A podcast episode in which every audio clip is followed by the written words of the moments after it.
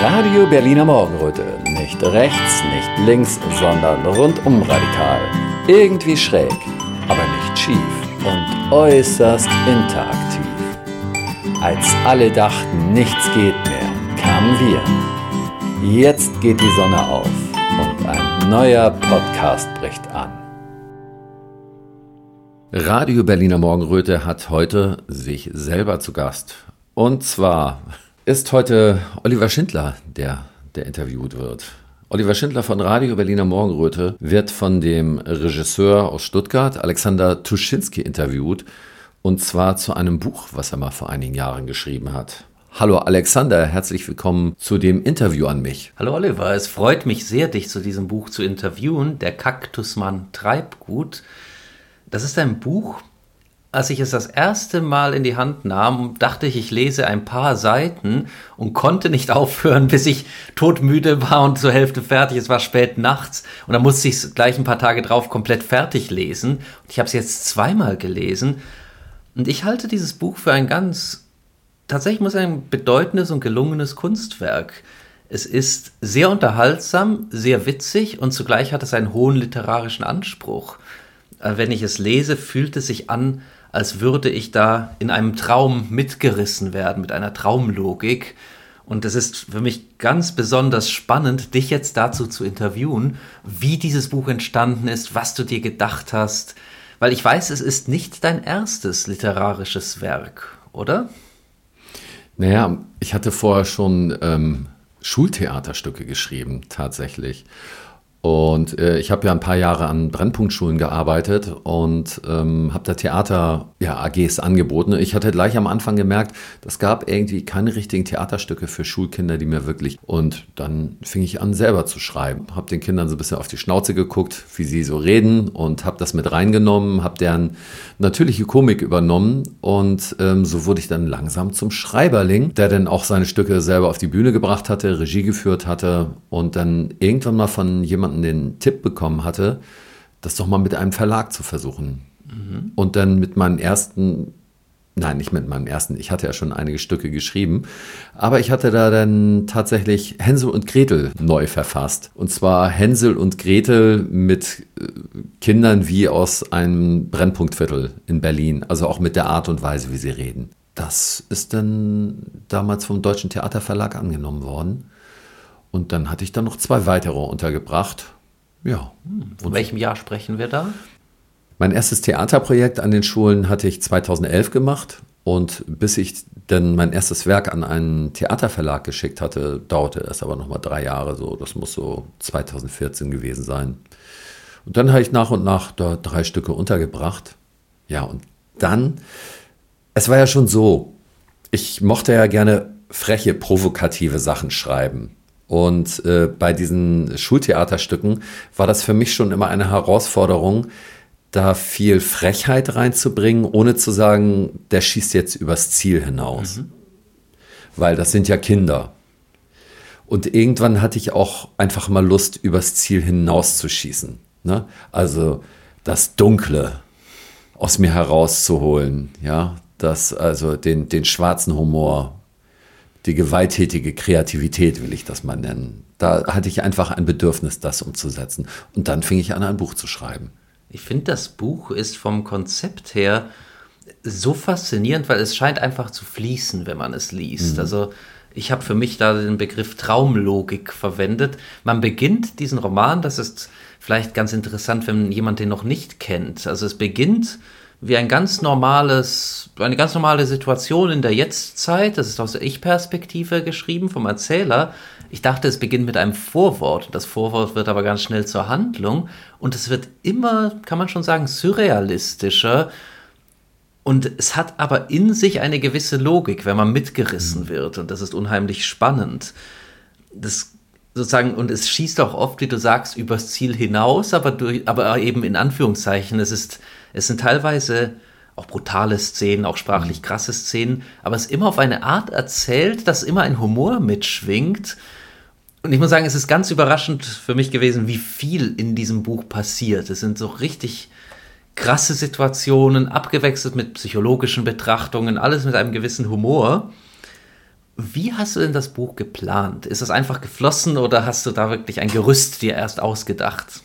Nee, also mit dem Plan ist das tatsächlich so gewesen. Ich hatte monatelang drüber nachgedacht, wie das jetzt aussehen könnte, hatte überlegt, ob ich mir da noch irgendwie fachliche Hilfe hole. Und dann hatte ich gemerkt, dass ich in so eine Sackgasse geraten bin, so, ne? Weil immer, wenn du ja so etwas vorstellst, denkst du, ja, wenn ich das so und so mache, dann könnte sich das so und so entwickeln, dann muss ich da und da dran denken und dann wird der Kopf immer schwerer. Und ähm, das ist etwas, das liegt mir nicht. Ich muss immer, wenn ich etwas entwickeln will, schnell ins Handeln kommen. Und dann habe ich mich hingesetzt und habe dann gedacht, so, jetzt mach deinen Kopf mal leer und schreib den ersten Satz auf, der dir einfällt. Mhm. Ich weiß gar nicht mehr, ob ich mich jetzt noch an den erinnere, aber der war, glaube ich, ähm, nee, komme ich jetzt nicht mehr drauf. Ist es dann aber der erste Satz im Buch auch geworden, oder? Erst ja, aber dann hatte ich noch was davor gesetzt, und zwar das äh, Vorwort, wovon du gesprochen hast. Und zwar äh, sollte das ja auch der Trick sein. Es sollte nicht ein wirkliches Vorwort sein, sondern es sollte so ein Trick sein, den Leser mit in sein Buch reinzuziehen, fast als Protagonisten. Ich muss sagen, das fand ich auch so gelungen. Ich habe Spaß mhm. an Sachen, die experimentell avantgardistisch mhm. sind, aber ich finde die Begriffe experimentell avantgardistisch passen gar nicht so, weil viele Leute sich darunter was Sperrigeres vorstellen würden. Und ich fand eben das Ganze so mitreißend und humorvoll. Ich habe so das Gefühl, da werden viele Emotionen verarbeitet, die ein Mann in der modernen Welt fühlt, teilweise auch richtig satirisch auf die Spitze getrieben. Wie kam denn eigentlich der Impuls? Du sagtest, du wolltest übers Ziel mal hinausschießen was für Erwachsene schreiben, also übers Ziel hinausschießen in Anführungszeichen. Aber hattest du dann gedacht, was für eine Handlung mache ich da, wie mache ich das? Oder waren das einfach Ideen, die dann plötzlich kamen? Ich hatte mir vorher überhaupt keine Handlung überlegt dafür. Das hatte sich so nach und nach entwickelt. Was ich als Entscheidung hatte, war, dass ich vorwiegend Dialoge schreiben wollte. Mhm. Weil ich hatte ja vorher Theaterstücke geschrieben und da sind ja auch in erster Linie Dialoge. Und dann kam ich auf die Idee, versuch das doch mal ja, weitgehend mit Dialogen zu machen. Also in Form eines Theaterstückes. Links steht der Name und daneben steht das, was er sagt. Mhm. So, und dann hatten sich nach und nach immer mehr Regeln entwickelt, mit denen ich mich selber herausgefordert hatte. Diese Regeln können einen irgendwo mal den Weg versperren und diese Regeln können einen aber auch dazu inspirieren, neue Wege zu gehen. Und eine dieser Regeln war zum Beispiel auch ähm, das Weglassen von Anglizismen. Mhm. Das hat aber auch einen ganz bestimmten Grund gehabt. Ich wollte nämlich intuitiv nicht, dass das Buch einfach in eine Zeit einzuordnen ist. Und meiner Meinung ist das so, in dem Moment, wo du Anglizismen benutzt, ähm, spiegelt das auch einen gewissen Zeitgeist wieder. Ich wollte das alles nicht. Ich wollte da frei sein. Ich wollte mich frei entwickeln können, ohne auch ein, eine Stadt oder bestimmte Realitäten oder Geschichtsereignisse gebunden zu sein, dass ich dann noch irgendwie recherchieren muss, stimmt, war das überhaupt 1947 oder was weiß ich nicht. Auf sowas hatte ich keinen Bock. Ich wollte da wirklich frei sein. Eine eigene Welt wollte ich erschaffen. Das finde ich ist dir auch wirklich sehr, sehr gut gelungen. Was ich so verspielt finde, stilistisch und auch so spannend, was du gerade sagtest, Dialoge, aber ohne Regieanweisungen. Also mhm. wir haben ganz oft einfach Texte, eine Art innere Gedanken und dann Dialoge, ein Name, Doppelpunkt und dann was gesagt wird. Du bist auch sehr verspielt. Es kommt in dem Buch ab und zu mal an dramatischen Stellen, kann man sagen, eine Dauerfeuerpistole vor, die mhm. Schüsse abgibt. Die wird dann auch mit DFP, Dauerfeuerpistole, abgekürzt und mhm. die Schüsse. Und was ich so geschickt finde, man wird vielleicht zunächst denken, wenn du ein Buch hast, das wie ein Theaterstück ist, ohne Regieanweisungen, aber dazu mhm. sei das schwierig zu lesen. Aber ich finde, du spielst mit der Form. Du hast teilweise einen Dialog und irgendwann in der Mitte des Dialogs wird plötzlich klar, was da genau drumherum geschieht. Und da wird eine Erwartungshaltung teilweise aufgebaut und die wird dann ganz absurd umgekehrt.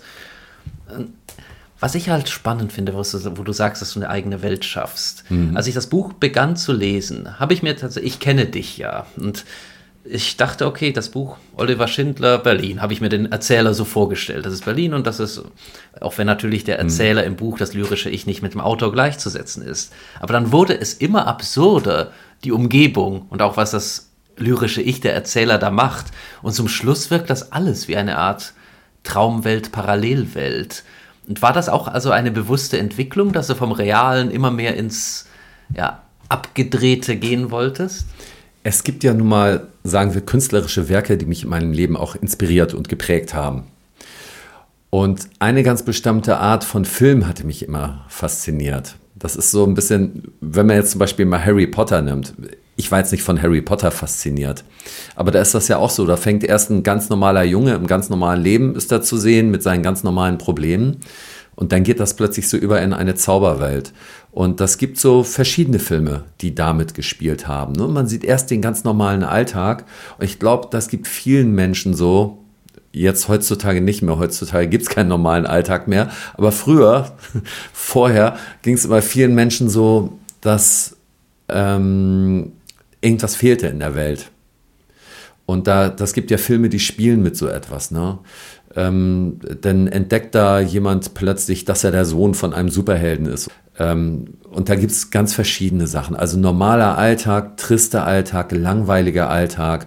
Und dann, dann passiert etwas, äh, was dich in eine mystische Welt führt. Ne? Jumanji, dieser Film. Das gibt so viele Filme und das liebe ich, dieses Konzept, weil mich das mitnimmt in dem Moment.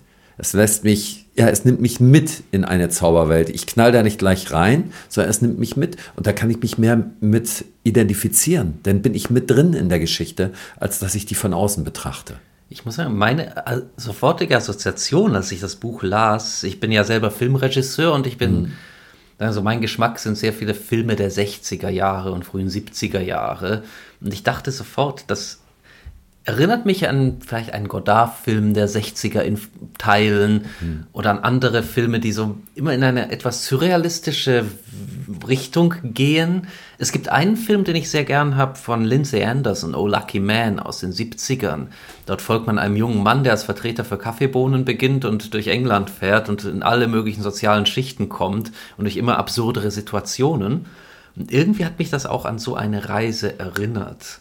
Vielleicht um den Hörern einen Eindruck zu geben, also die Handlung des Buches, finde ich, kann man ganz schwer zusammenfassen, weil sie beim Lesen komplett Sinn ergibt, wenn man drinnen mhm. ist. Wenn man von draußen drauf schaut, wirkt es manchmal ganz absurd, wie ein Traum. Und das ist die Kunst auch.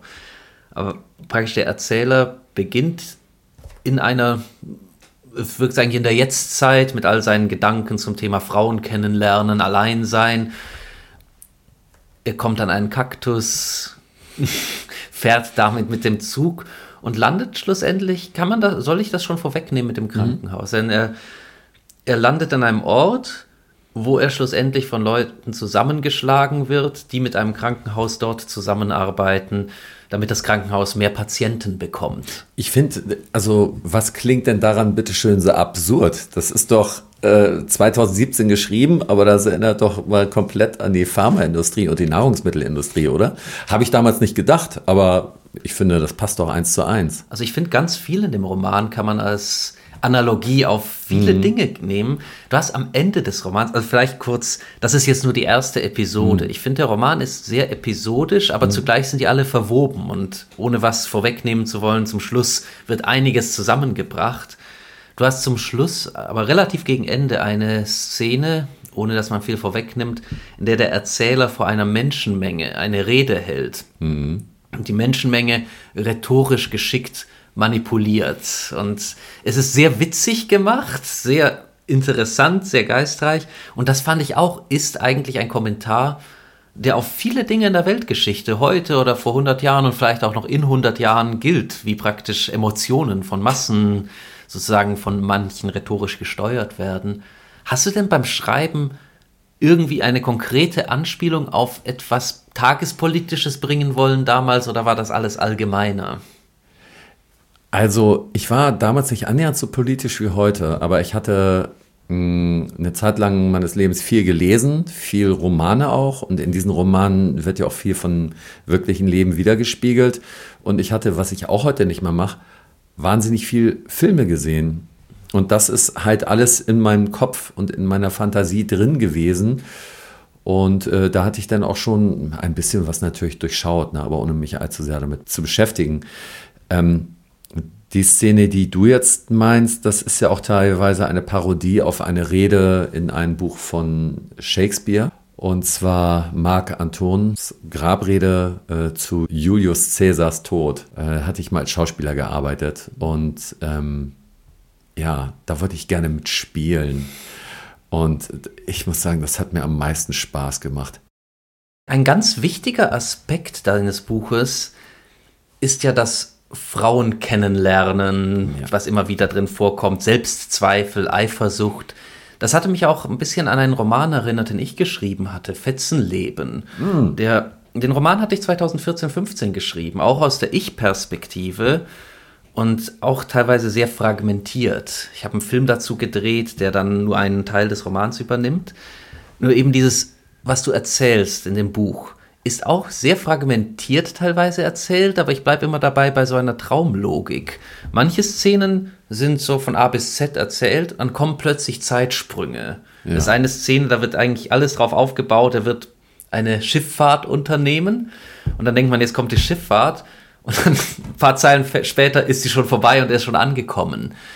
Wie kam das denn, dass du, hast du dir da immer überlegt oder war das alles so nach dem Gefühl im Fluss und du dachtest, jetzt mache ich mal hier einen Sprung, jetzt erzähle ich das mal aus? Das ist tatsächlich ein bisschen wie improvisiertes Tanzen.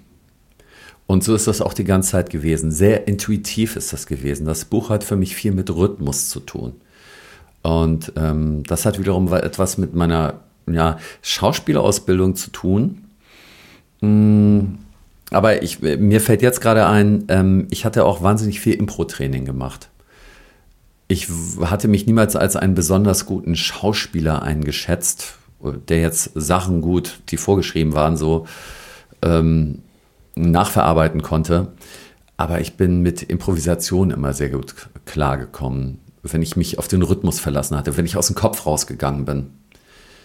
Und äh, so ist dieses Buch auch teilweise entstanden. Das, aus, aus dem Gefühl heraus sind diese Zeitsprünge entstanden. Ich kann das kaum anders benennen. Das war, als ob ich da einen Tanzpartner habe oder eine Tanzpartnerin. Und äh, immer, wenn man das Gefühl hatte, oh, jetzt geht es in eine Richtung, das kennt man schon so ein bisschen. Und äh, ja, ähm, das ist dann so, geht so Richtung Mainstream, dann mal einen völlig neuen Schritt in eine neue Richtung machen, aber ohne dass es irgendwie unlogisch oder doof wirkt. Das war immer eine Herausforderung. Das war einfach viel Intuition.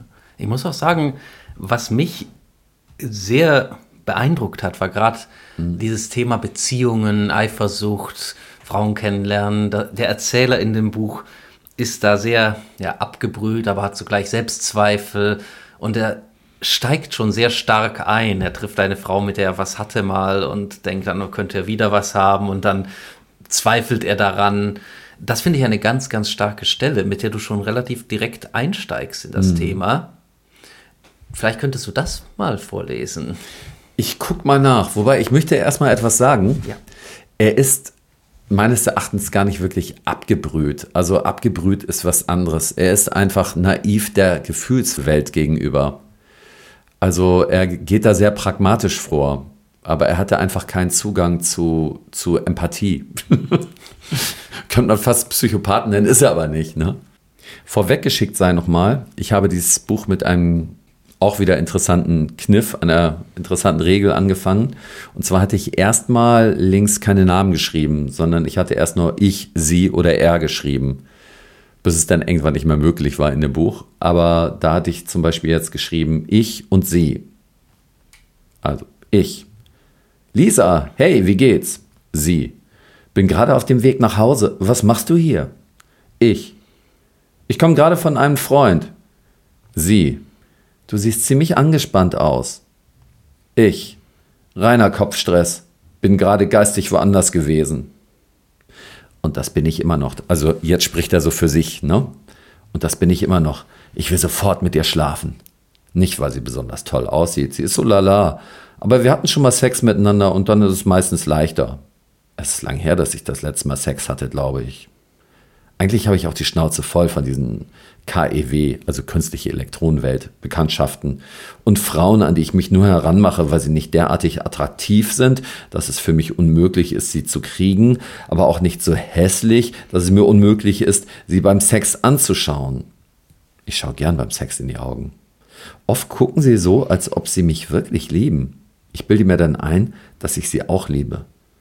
Nach kurzer Zeit zeigen sich dann die versteckten Mängel. Bei Lisa hatte ich damals fortgeschrittenes Ausgebranntsein vermutet. Sie ackerte immer viel, um ihre Mutter zufriedenzustellen und hatte so ein Zucken im Gesicht. Zuerst dachte ich, es sei eine exotische Form sexueller Erregung und fand das interessant. Dann stellte sich heraus, dass sie das auch in normalen Alltagssituationen hatte und es fing an, mich nervös zu machen. Ja, ich glaube, das reicht schon mal als Beispiel, um zu sehen, wie so ein Mann ticken könnte. Also jeder, der sich jetzt nicht angesprochen fühlt, möge sich melden. Ich muss sagen, als ich das begann zu lesen, ich fand von Anfang an fließt da auch so ein unterschwelliger Humor mit in ja. all diesen Betrachtungen. Und dieser Humor dient für mich auch so als eine Art Klammer für das ganze Werk. Es passieren darin Dinge, wenn man das nacherzählt, klingt es teilweise ganz, ganz schlimm. Aber mhm. wenn man es liest, ist es teilweise so nonchalant erzählt, da geschehen brutalste Dinge, die dann schon wieder vorbei sind, dann passiert das nächste. Und genau, manchmal beschreibst du ganz auch teils brutale Episoden, auch sehr sexuelle Episoden, aber ich finde, es ist sprachlich durch den Stil so geglättet und so abstrahiert, dass es alles so ja, harmloser wirkt. Und das fand ich einen ganz spannenden Effekt bei dem Buch. Wie so ein Traum, in dem man hin und her gerissen wirkt und alles wirkt so folgerichtig. Wenn man danach zurückdenkt, fällt einem auf, Moment, was sind das eigentlich für krasse Dinge, die man da gelesen oder eben im Traum erlebt hat. Was ich zum Beispiel auch ganz spannend finde, es ist eine Szene, da sieht man eine Gruppe von Menschen, die werden im Buch die Vorstadttrottel genannt. In einer, das ist eine ganz, kann man das sagen, das ist praktisch eine Art Gesellschaft, in der die Leute in Mühlen leben. Ja. Und do, dort ist er praktisch in der Vorstadt, wo sie einen eigenen Dialekt sprechen, aber aus ihrer Perspektive ist ihr Dialekt eigentlich die Hochsprache. Und dort hast du sehr kreative sprachliche Konstrukte mhm. gebracht. Und man sieht, wie eine Menschenmenge zuerst komplett auf der Seite des Erzählers ist und dann emotional komplett umkippt, ganz kurz, und der muss abenteuerlich fliehen. Wie war das denn für dich, dort diese eigene Dialekt, diese eigene Sprache zu kreieren für dieses kurze Kapitel? Das war auch intuitiv. Aber ich wollte auf keinen Fall das ganze Buch durchziehen. Ich wollte mit diesen Sachen auch spielen. Ne? Ähm, ja, was heißt, wie war es? Ähm, ich wollte ja eine eigene Welt kreieren. Und dazu gehören auch eigene Dialekte. Ähm, dazu gehören auch äh, eigene Automarken äh, Geldwährung habe ich ganz weggelassen, sind gar nicht benannt worden. Uhrzeiten glaube ich auch nicht. Also auf solche Sachen habe ich äh, verzichtet. Ähm, bestimmte Ar äh, Tierarten sind da auch bei, die, äh, ähm, na gut, Wachtel hat man schon mal gehört, aber Flusswachtel wahrscheinlich noch nicht. Die sehen aus wie Krokodile, in dem Fall sind aber harmlos. Also eigene Tiere, eigene Sachen, die man essen kann.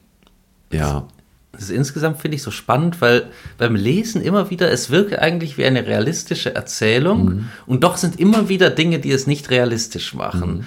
Du hast mal den Begriff benutzt, in der Literaturwissenschaft gibt es den offenbar magischer Realismus, sagst ja. du? Ja. Wie würdest, was würdest du damit beschreiben? Wie würdest du das für dich definieren? Magischer Realismus. Also im Grunde ist es nicht etwas da, wo, wo da plötzlich irgendwelche Trolle oder irgendwelche Gesche äh, Sachen aus Herr der Ringe kommen. Magisch, magischer Realismus ist, wie soll man sagen, es passieren ganz normale Dinge, aber da schwebt ständig etwas Magisches im Hintergrund, also etwas äh, Surreales, ähm, etwas, was anders ist. Vielleicht ein gutes Beispiel, bei dem man noch nicht so viel vorwegnimmt, mhm. relativ zu Beginn im Roman, die Episode in dem Krankenhaus bei dem mhm. Menschen praktisch von, vom Ehemann der Betreiberin zusammengeschlagen werden mit seinen Kumpanen, um da ins Krankenhaus zu kommen. Da sind viele realistische Elemente, es wird von Krankenversicherungen geredet, es kommen mhm. Autos vor mhm. und so weiter und es liest sich irgendwie wie eine reale Geschichte, die in der Realität passiert, aber es ist ständig etwas etwas Absurdes dabei. Ja. Dass zum Beispiel die eine Polizeistation vor Ort, die sind offenbar korrupt. Und das reicht aber, es gibt irgendwie gar keine Außenwelt da, die da noch irgendwas genau, machen kann. Genau. Der Erzähler hängt da jetzt fest, obwohl er eigentlich in der Realität relativ einfach aus diesem Ort wahrscheinlich raus könnte. Und das alles ist aber, wenn man es liest, nicht wie ein Logikfehler, sondern es ist einfach, das sind die Regeln dieser Welt, die wir da lesen. Ja. Und ich finde, durch den Humor funktioniert das so gut. Mhm. Wie gesagt, durch den Humor macht es Spaß, das weiterzulesen. Also ich muss sagen, als ich das Buch das erste Mal gelesen habe, teilweise hat es mich so mitgerissen. Ich habe das dann gar nicht so ganz genau gelesen, sondern fast schon fast schon quer gelesen, weil es so, mich so gefesselt hat zu sehen, wie geht's weiter, was passiert mhm. als nächstes. Der sagt mhm. dies, das, jenes. Und mir ist aufgefallen, gegen Ende hast du die Szene mit den im Buch sogenannten Vorstadtidioten oder wie, ich glaube. Vorstadttrotteln. Vorstadttrotteln, ja, genau. Und die, die haben alle so ganz merkwürdige Namen mit, mhm. ja, mit verschiedenen Buchstaben darin, wie man es kaum aussprechen kann. Und beim Lesen war mir aufgefallen, irgendwann ist das für mich fast so verschwommen. Ich habe einfach, der sagt das, der sagt das. Mhm. Und es hatte so, eine, so ein Gefühl wirklich wie, wie in einem Traum. Es ist nicht mehr eine absolute Präzision, es reißt einen einfach mit. Und so etwas sprachlich zu schaffen, finde ich, ist eine große Kunst. Und das ist dir praktisch intuitiv gelungen. Ja. Also du hast genau. mit den Theaterstücken hattest du schon Erfahrung. Hast du sonst vor den Theaterstücken schon mal Kreativtexte geschrieben, in größerem Umfang vielleicht, also etwas veröffentlicht? Nee, einfach so die üblichen Gedichte, die man mal schreibt, äh, auch so äh, eigene Songs gemacht. Hm. So aber äh, das mit dem Theater ist jetzt nicht zu unterschätzen. Also ein paar Jahre äh, Theaterstücke zu schreiben, auf die Kinder die zuzuschreiben und wenn irgendwelche Kinder umbesetzt werden müssen, die Texte zu ändern. Also diese Schreiberfahrungen, die ich da an den Grundschulen gesammelt habe bei dem Theaterstücke machen mit Kindern, die sind schon enorm, die haben es schon in sich gehabt. Wie war denn deine Erfahrung da? Wenn, ich stelle es mir eine ganz besondere Herausforderung mhm. vor, für Kinder zu schreiben. Mhm. Fürs Theater zu schreiben genau. sowieso. Das heißt, du hast ja auch immer unmittelbar, wenn das dann aufgeführt wurde, Rückmeldungen gekriegt sozusagen. Ja. Hast du die Stücke auch selber inszeniert oder hast du sie dann geschrieben und jemand anderes hat? Nein, natürlich. Ich habe die ja selber inszeniert. Ich habe das ja auch, die natürlich auch während der Inszenierung dadurch umschreiben können. Mhm.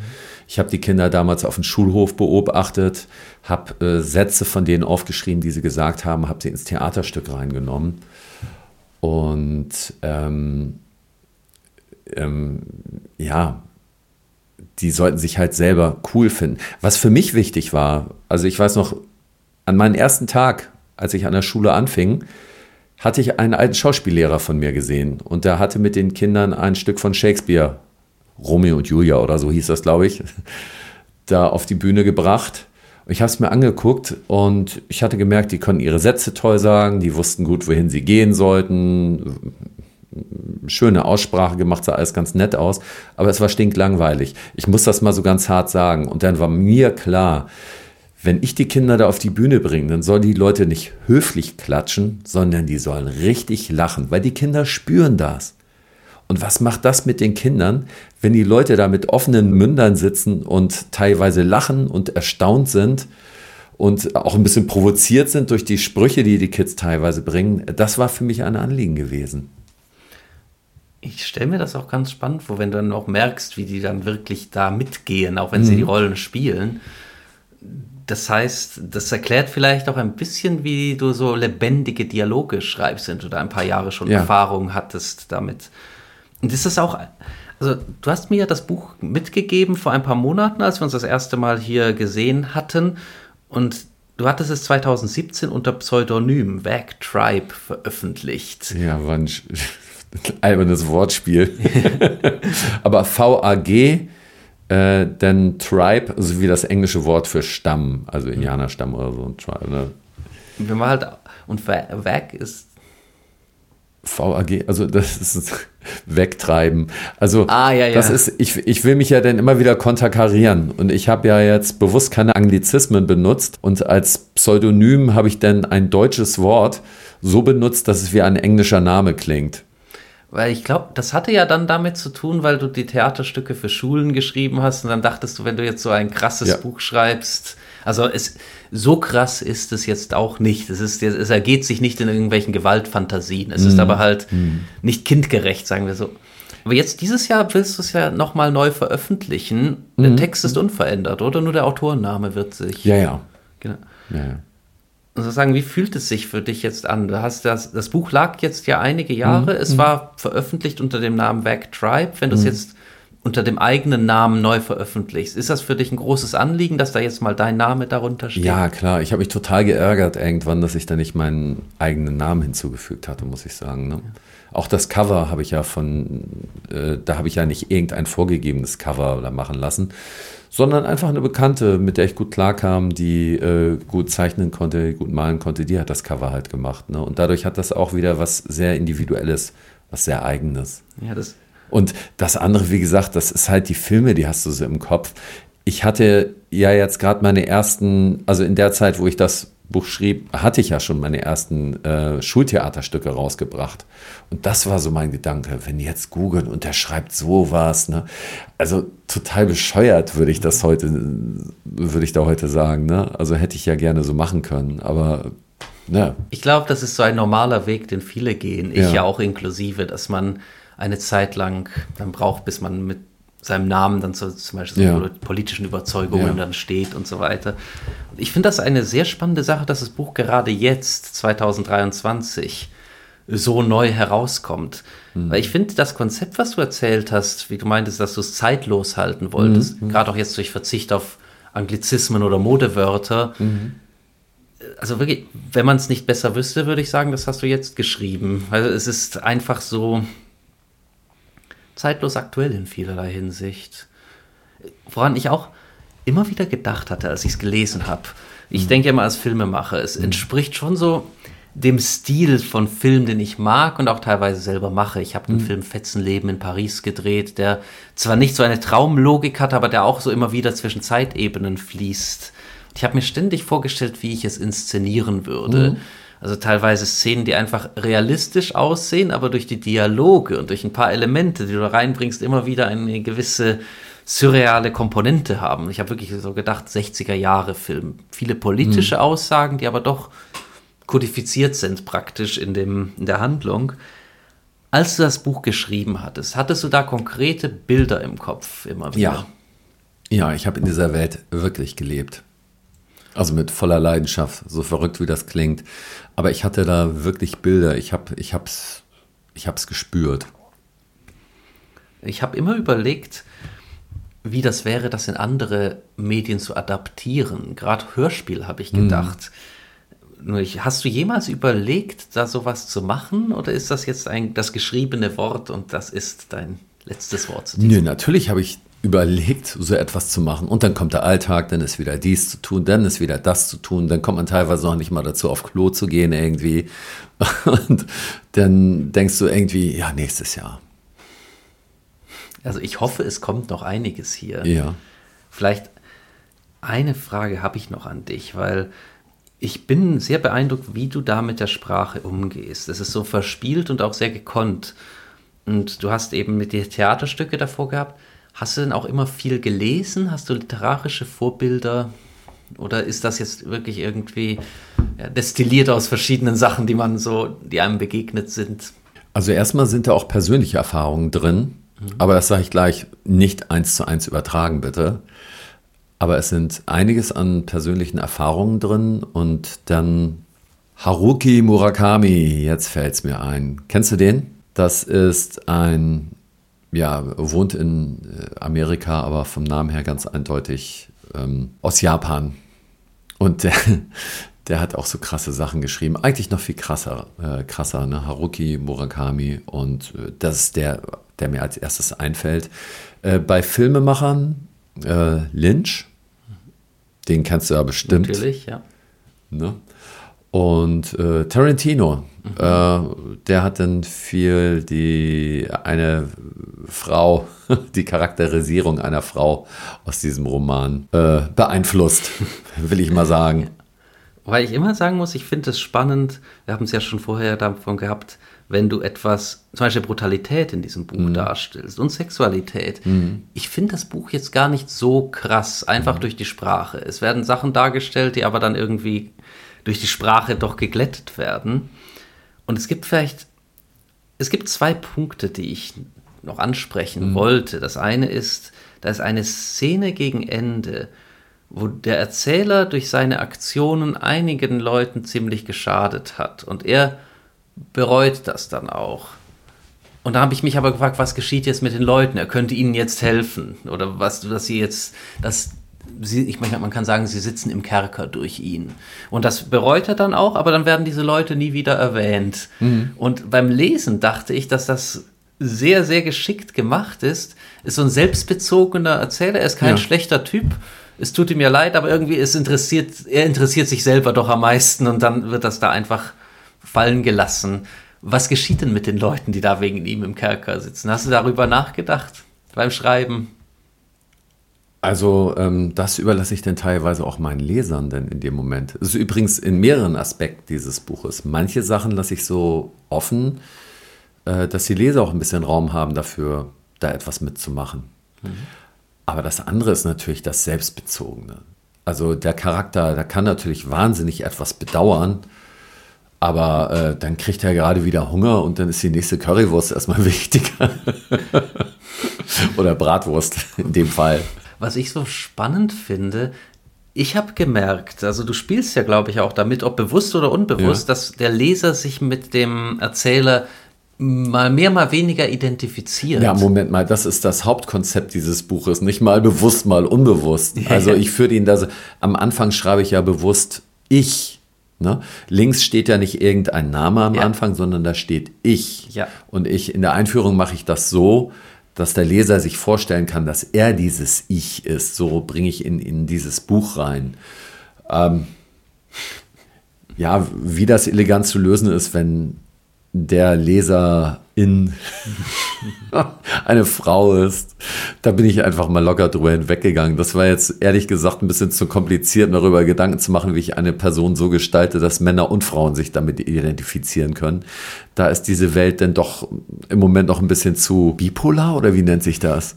Es ist auf jeden Fall, was mir aufgefallen ja. ist, es sind immer wieder Segmente, wo ich da mitgehen konnte. Ja.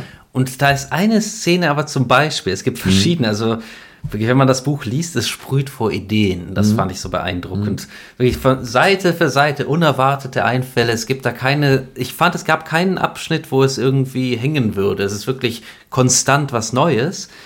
Und dann ist zum Schluss aber ein Abschnitt, der ist mir besonders aufgefallen, wo Eifersucht vorkommt, mhm. wo das Ich, wo der Erzähler eifersüchtig ist und ich fand das ganz spannend gemacht, weil ich glaube, da wird was beschrieben, was ja praktisch jeder kennt, so eine Eifersucht, aber es wird so auf die Spitze getrieben ja. und so übertrieben. Das ist, ich habe gedacht, dass ich stelle es mir schwer vor, dass da ein Leser wirklich mit dabei bleibt. Mhm. Ich bin mhm. der, der, der Erzähler.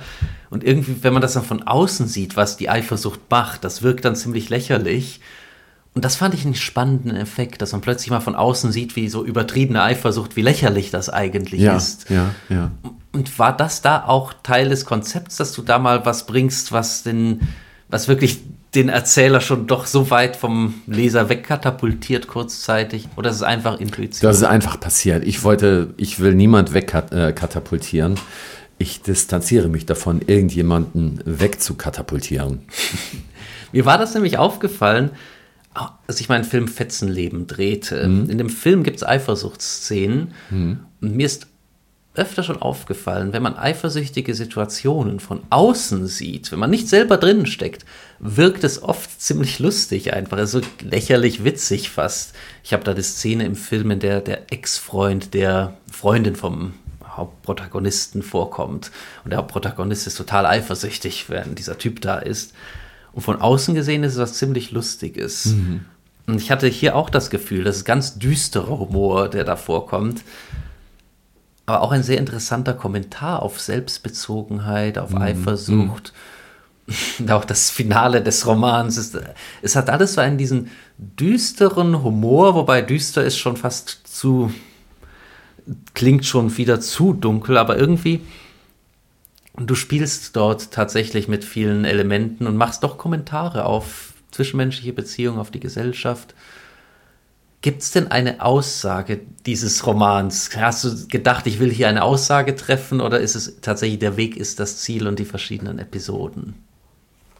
Ja, absolut keine Aussage ich distanziere mich von jeglichen Aussagen. also das muss ich echt mal so sagen, weil jetzt, wo wir drüber reden, ich spüre diesen Roman einfach. Das ist ein Gefühl, das ist Intuition, das ist Geschehen. Und am Anfang, ja, ich würde mal sagen, jetzt gerade, wo wir darüber reden, am Anfang erwähne ich das ja schon so, dass äh, wenn Geschichten erzählt werden, also gerade in Filmen, man ja immer so tut, als ob irgendwo etwas anfängt und dann hat es einen Handlungsrahmen, wo alles 1A zusammenpasst. Am Ende ist dann das Happy End, man reitet mit seiner Freundin in den Sonderuntergang oder sowas in der Richtung. Und das nehme ich ja schon so ein bisschen auf die Schippe.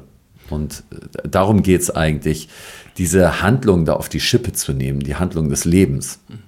Was mir auch aufgefallen ist, ich habe ihn ja zweimal gelesen. Mhm nachdem ich das erste Mal fertig war mit dem Roman, ich war ganz begeistert und mir fiel auf, ich kann mich teilweise an einzelne Episoden nur unscharf erinnern, wie an einen mhm. Traum, wo dann mhm. immer wieder Details verloren gehen. Wo ich ihn das zweite Mal las, habe ich gemerkt, Moment, nee, da sind bewusst Lücken gelassen. Und in der Erinnerung fühlt es sich teilweise für mich so an, als mhm. würde ich an einen Traum zurückdenken, bei dem mir Sachen jetzt schon wieder verloren gegangen sind, weil er doch ein bisschen zurückliegt. Ja. Und das finde ich wirklich, also ich finde, das hier ist ein teils lustiges, teils dramatisches, teils tragisches Buch, was tatsächlich einen auf eine Art Traumreise mitnimmt, mit dem Unterschied zu einem realen Traum, dass man es immer wieder neu lesen mhm. kann und immer wieder nachschlagen kann. Wirklich ein, ich muss sagen, ein großes Vergnügen, das zu lesen und auch intellektuell fand ich es sehr stimulierend, mit vielen Anspielungen, mit sehr schöner Sprache, zu Zwischenmenschlichem, zu Dating, zu Eifersucht, zu Gesellschaftlichem. Also ich fühle mich gerade sehr glücklich, dass ich dieses Buch lesen durfte und dich dazu interviewen durfte. ja, danke. Darf, darf ich noch kurz eine, eine Sache erzählen, Natürlich. die mir jetzt gerade einfällt, auch wenn es jetzt gerade dem Ende zugeht. Es fiel mir gerade so ein, ich wollte es erst auf einem Laptop schreiben, weil ich Angst hatte, mein Computer könnte gehackt werden und die Geschichte könnte gestohlen werden. Und dann habe ich vorsichtshalber eine zusätzliche Sicherung eingebaut, denn in einer bestimmten Szene des Buches habe ich mein Geburtsdatum eingebaut sozusagen, falls es zur Gerichtsverhandlung kommen sollte, könnte ich dann nachweisen, da habe ich mein Geburtsdatum eingebaut und hier ist mein Personalausweis so und jetzt, das ist der Beweis. Wie lange hast du eigentlich gebraucht, das Buch zu schreiben? Ähm, 14 Monate ungefähr. Echt? Ja. Und ich hatte, was mir sehr schwer fiel, über acht Monate niemandem davon erzählt, dass ich ein Buch schreibe weil ich ähm, schon damals gemerkt hatte, wenn man zu viel über Dinge redet, dann redet man nur drüber und tut sie nicht. Mhm. Deswegen, als das Buch dreiviertel fertig war, dann ist es irgendwann aus mir raus, rausgeplatzt. Ach ja, ich schreibe da gerade ein Buch, weißt du. und wie kann ich es mir vorstellen? 14 Monate kontinuierlich oder immer wieder in Schüben ein Stück? Ich hatte so meine Schübe. Ja, ja. Äh, natürlich. Und auch äh, wenn Dinge im wirklichen Leben passiert sind ähm, das Buch hat in meinem Leben damals mitgelebt. Und ähm, irgendwas lief da bei mir immer mit, äh, von dem, was da jetzt passiert, könnte das irgendwie für mein Buch verwertbar sein. Und ähm, ist damit eingeflossen, oft nur in Nuancen. Bist du denn auch teilweise zurückgegangen, hast dann frühere Kapitel nochmal verändert, ja. halt etwas? Ja. ja. Auf jeden Fall. Es fühlt sich nämlich, es fühlt sich an wie aus einem Guss, als hättest mhm. du das von Anfang bis Ende niedergeschrieben. Oder vielleicht mhm. eben die einzelnen Episoden und sie dann aneinander gemacht. Also sagen wir so, als du fertig warst mit der Rohfassung, wie viel musstest du da noch verändern? Wie viel hast du dran gefeilt? Wie gesagt, es liest sich so, als wäre es in einem Stück fertig geworden. Nee, als ich dann ganz fertig war, hatte ich gar nicht mal so viel gefeilt. Aber zwischendurch kamen mir dann Ideen, wie ich Vergangenheit und Gegenwart besser miteinander verknüpfen könnte und hat er noch etwas geändert. Und gerade ganz besonders der Anfang. Ne? Also da hatte ich ja noch mal einen Anfang davor gesetzt. Wie begann es denn ursprünglich? Also du meinst, du hast jetzt... Ich hole dich morgen ab von hier. Das war der erste Satz. Ich hole dich morgen ab von hier. Das heißt, davor ist wie bitte? Hast du mir zugehört? Was hast du gesagt? Ja. Das hast du alles hinzugefügt und alles, was davor stand. Also ich hole dich ja, morgen ja. ab von hier. Ja. Spannend. Ich hole dich morgen ab von hier. Also ich habe mich hingesetzt und dann kam dieser Wort. Also, aber ich, ich lese trotzdem noch mal die paar Sätze vor, ne? weil, mhm. weil die haben sich dann so ergeben. Mhm, bitte. Aus einer gewissen Logik heraus. Ähm, ich hole dich morgen ab von hier. Frage. Und woran werde ich dich erkennen? Er. An meiner Stimme, merk sie dir genau. Ich? Ich finde, sie klingt nicht so besonders. Er. Du versuchst witzig zu sein, oder? Ähm, irgendwie haben diese paar Sätze die Person schon charakterisiert. Spannend. Ich glaube, ich werde mir jetzt demnächst wenigstens die ersten Kapitel nochmal durchlesen mhm. und ab dem Punkt mal beginnen und schauen, wie das ist. Ja, da sehe ich die ursprüngliche ja. Absicht. Wobei ich sehr gut verstehe, dass du das da, sagen wir so, du hast jetzt anderthalb Seiten, gut anderthalb Seiten davor mhm. noch hinzugefügt. Und vielleicht ist das doch ein gutes Schlusswort, wenn du mal die ersten Sätze aus dem Buch vorliest, den ja. Einstieg ins Buch. Das, das macht, glaube ich, auch Lust, dass man es dann ja, selber weiterliest. Gerne. Jetzt hast du dieses Buch aufgeschlagen und erwartest möglicherweise eine Geschichte vorzufinden, die einen Anfang, einen Handlungsbogen und ein Ende hat. Im wahren Leben da draußen, außerhalb der Bücher und Filme und Theaterstücke, beginnt das Leben mit der Geburt und endet mit dem Tode.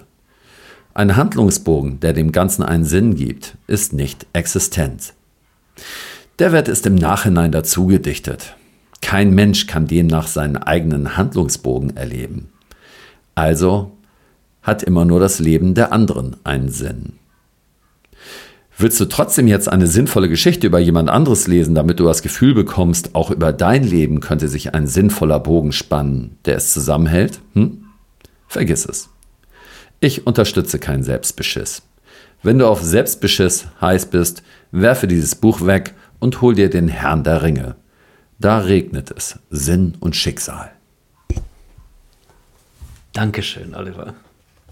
Gern geschehen.